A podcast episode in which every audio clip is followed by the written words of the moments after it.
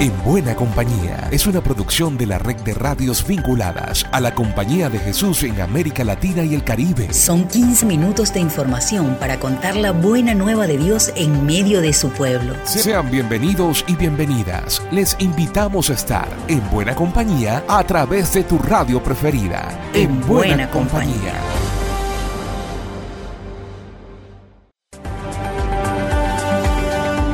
En Buena Compañía es una producción de la Red de Radios Jesuitas de América Latina y el Caribe. Y es un espacio también para que semana a semana nos encontremos a revivir la buena nueva de Jesús en medio de nuestros pueblos. En esta ocasión, a las puertas de la cuaresma, les invitamos a enterarnos de noticias de los pueblos indígenas, de cómo está la radio en Venezuela, las lluvias cómo afectan a una zona de Colombia y para qué sirve el estado de excepción en El Salvador. Sean bienvenidas y bienvenidos. Esta es la palabra oportuna de Francisco. En esta entrega, el padre Lucas López nos reseña que el Papa intervino en el reciente foro de pueblos indígenas invitando a la solución de sus problemas desde sus propias realidades.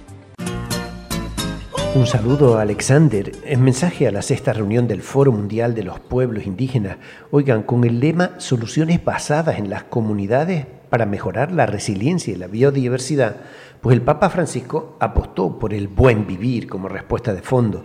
Advirtió que no se trata de buena vida, ¿no? la buena vida burguesa que es comer, beber, disfrutar y aprovechar todas las oportunidades se trata más bien de un respeto, de respetar a las personas, las comunidades, la naturaleza, los espacios en los que viven, desechar agresiones y promover ese respeto profundo con la creación, con uno mismo, con Dios, con los demás, promover la armonía. Pues bien creo que eso nos toca, Alexander, promover la armonía también en buena compañía. Lucas López del equipo CEPAL para la red de radio jesuitas de América Latina y el Caribe.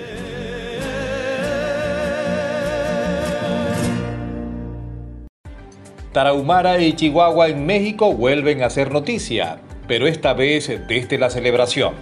Elizabeth Ángel nos cuenta cómo siguen los jesuitas de este país festejando los 450 años de su llegada, privilegiando su encarnación en las comunidades indígenas. Elizabeth, como siempre, es un placer escucharte. Los jesuitas de México seguimos celebrando los 450 años de la llegada a la Nueva España, cuyas celebraciones culminarán el próximo 9 de septiembre de 2023. Por ello, rememoramos el trabajo de las misiones jesuitas a lo largo de este tiempo. Poco después de su llegada, en 1572, la Compañía de Jesús se extendió hacia el noroeste de México, entre 1591 y 1722 llegaron a ser 10 zonas de misión, entre ellas lo que actualmente es Tarahumara en Chihuahua, Durango, Coahuila, Sinaloa, Sonora y California. En esta zona misionera figuraban 34 grupos de lenguas indígenas. Para 1767, 103 misioneros jesuitas eran expulsados de los territorios del Imperio Español, perdiendo la misión de Sinaloa, que ya tenía 174 años fundada. A su restauración en México en 1816, los jesuitas no pudieron recuperar las antiguas misiones, sino hasta 1900 fue que retomaron la Tarahumara en Chihuahua.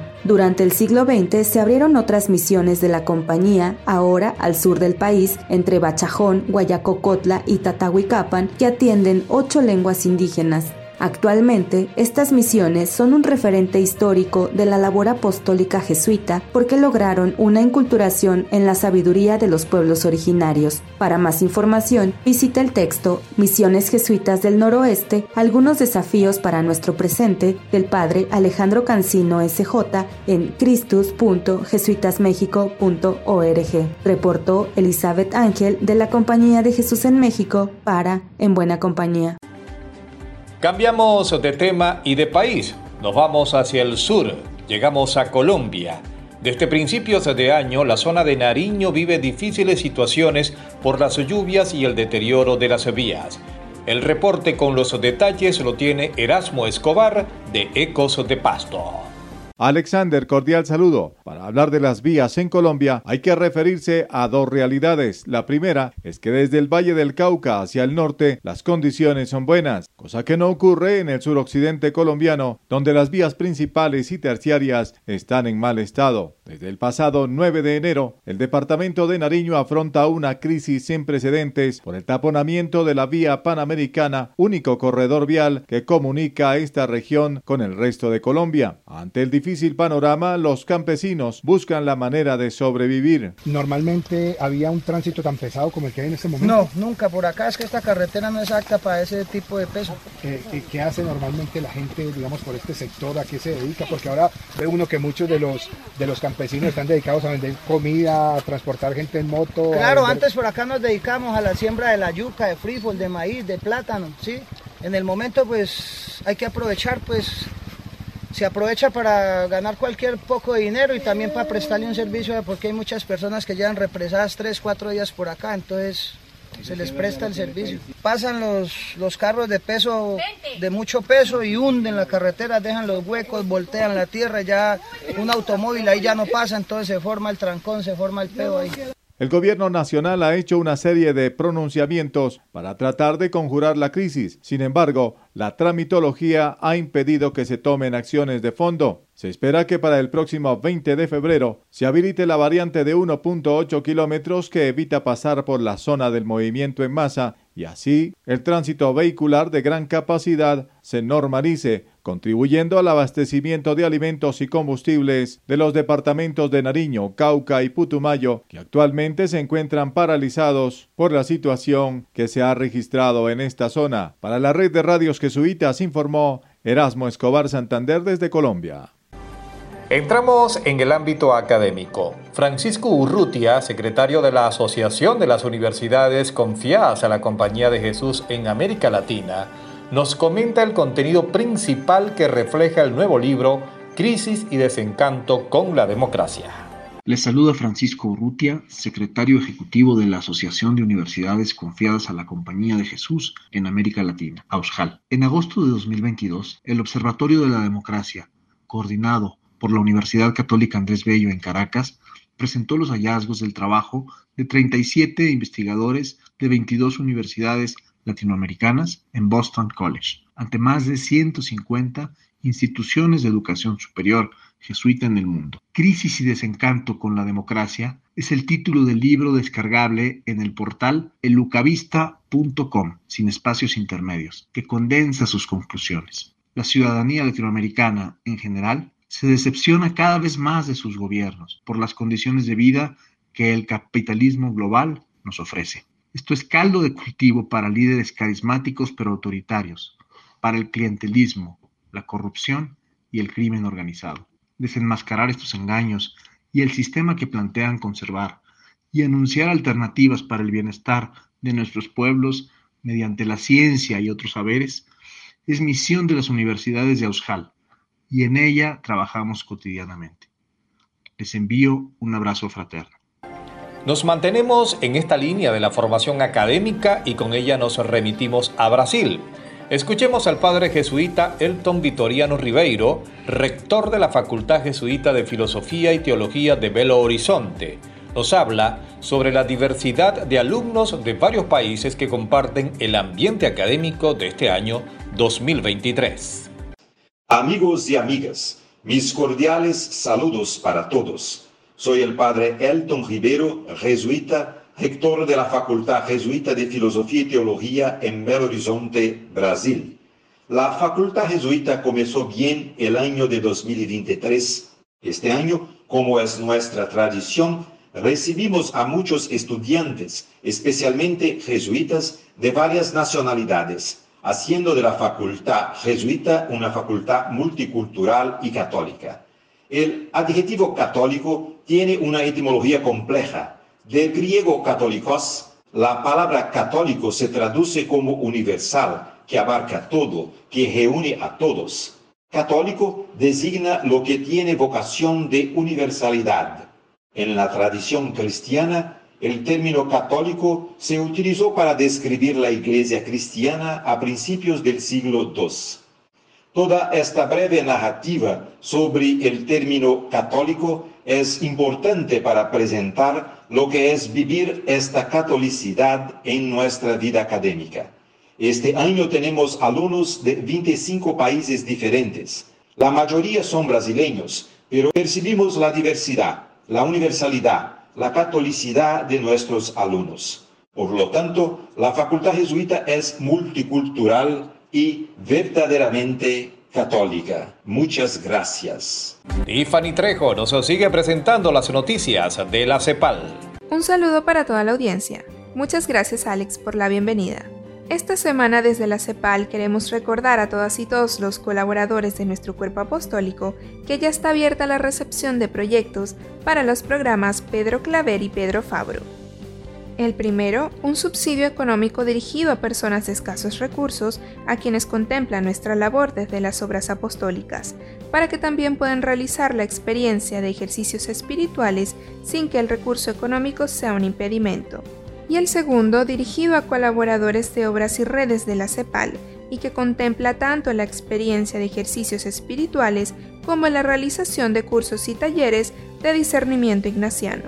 Animamos a que nuestras redes y obras puedan ofrecer este beneficio a las personas interesadas, para que juntos podamos mostrar el camino hacia Dios mediante los ejercicios espirituales y el discernimiento, como dice nuestra primera preferencia apostólica.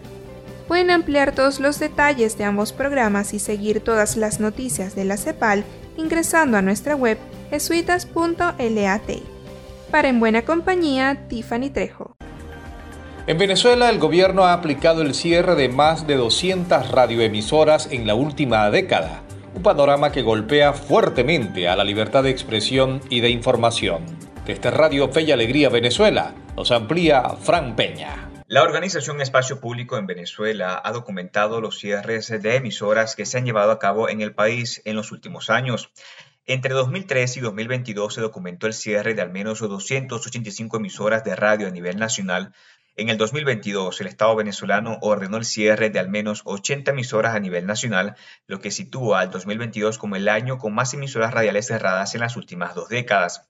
Estos cierres fueron ejecutados por la Comisión Nacional de Telecomunicaciones, conocidos como CONATEL, quienes actuaron en ocasiones en compañía de cuerpos de seguridad. En la mayoría de los casos, los funcionarios alegaban que las estaciones radiales se encontraban operando de forma clandestina al no tener su estatus legal apegado a la ley. En este sentido, Carlos Correa, director de esta ONG, comentó que Conatel no ofrece garantías para que las radios operen en el país. Es decir, las garantías son escasas o nulas. ¿Por qué? Porque no, no se le da la titularidad a los propietarios de los medios o los que instalaron esas emisoras. Lo que ocurrió ahora es que Conatel eh, no responde, no da ningún tipo de respuesta a muchas que han presentado proyectos o otros probablemente a lo mejor no lo presentaron, pero más allá de eso no había respuesta de parte de Conatel y ahora la respuesta fue apaguen el transmisor y en algunos de los casos o le quitaron los equipos. Entonces ahí hay una dinámica de eh, no dar respuesta para tener un ejercicio arbitrario y discrecional de la administración del espectro. A propósito de celebrarse recientemente el Día Mundial de la Radio, Carlos Correa cree que hoy en día es vital tener las radios como herramientas para recibir retroalimentación asociada a los medios de comunicación. Les informó Fran Peña, Radio Fe y Alegría Noticias. Y el hostigamiento a la Iglesia Católica no solo se está padeciendo en Nicaragua. En Bolivia, la Procuraduría General insiste en que algunos obispos sean citados a declarar por presunto terrorismo en el año 2019. Julio Rodríguez, de Radio Santa Cruz, tiene el despacho.